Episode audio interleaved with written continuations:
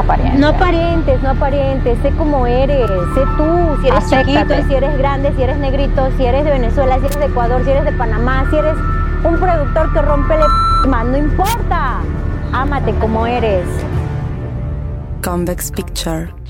La gente se vuelve esclava de mantener las apariencias, de relaciones por apariencia. Exactamente. Se dice que cuando uno vive de las apariencias, cuando uno aparenta, deja de vivir.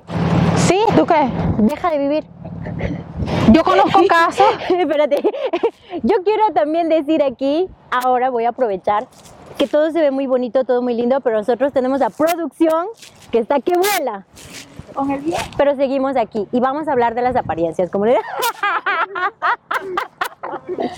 como te decía Francis, quien vive de las apariencias deja de vivir.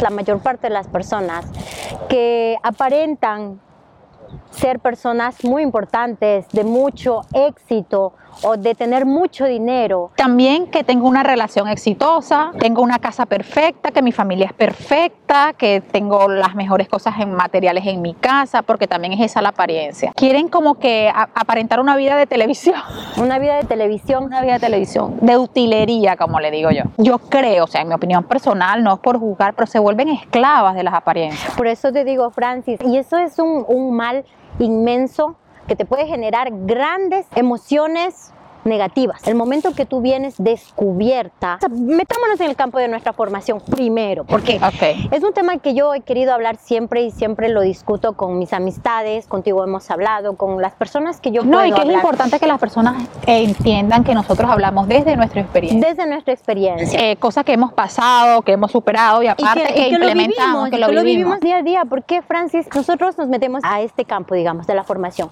Muchas, muchas personas dice, yo soy una gran formadora, una gran mentora y vivo solo de esto. Y no es así. No es así, Exactamente, Francis. exactamente. No es así. No te avergüences de lo que tú haces acá.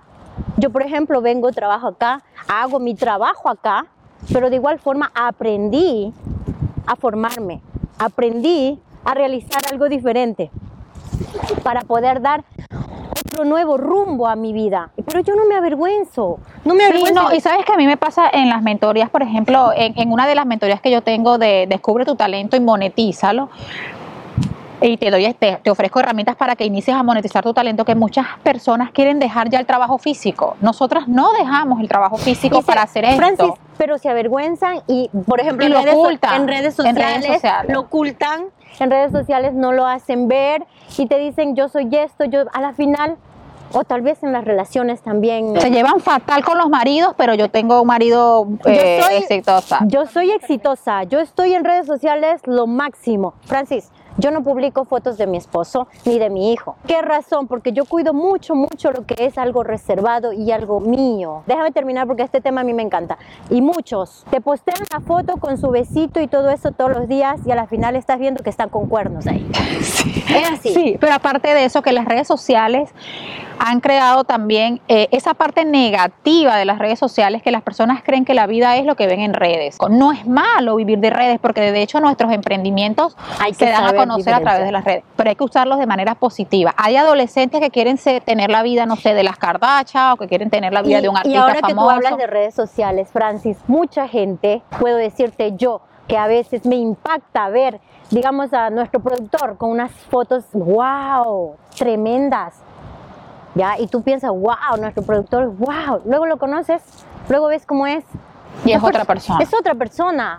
Sé sincero, sé real, sé tú, no te avergüences si eres chiquito, si eres grande. Sé tú, ámate, ámate. ¿Por qué aparentar? ¿Por qué ponerle 30 mil filtros? A las Yo a las Claro que todo mundo, todo mundo lo puede hacer. Cada quien es dueño de, de- de cómo se maneja en redes y todo. Yo, por ejemplo, no. Pero, No me gusta. ¿cómo, cómo una persona sabe que, que es esclavo de las apariencias? Ahora, primero, te vistes así como cuando sales en la foto todos los días También puede ser, ¿te vistes para ti o para los demás? para aparentar. Para aparentar. ¿ya? Porque puedes tener la ropa de marca, puedes tener todo lo bello. Ma, ¿Dónde vives?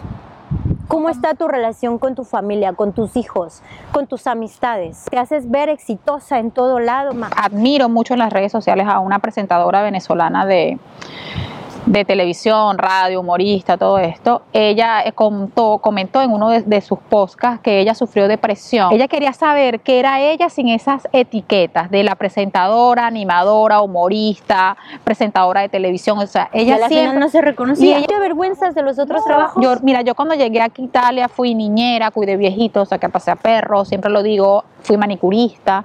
De hecho, comencé en una asociación como profesora de español, ahora también trabajo como eh, mediadora intercultural. Uno debe entender que esto es lo que hay, esto es lo que tengo. No caigas en la esclavitud de las apariencias. No aparentes, no aparentes, sé cómo eres, sé tú, si eres chiquito, si eres grande, si eres negrito, si eres de Venezuela, si eres de Ecuador, si eres de Panamá, si eres un productor que rompe el no importa. Ámate como eres.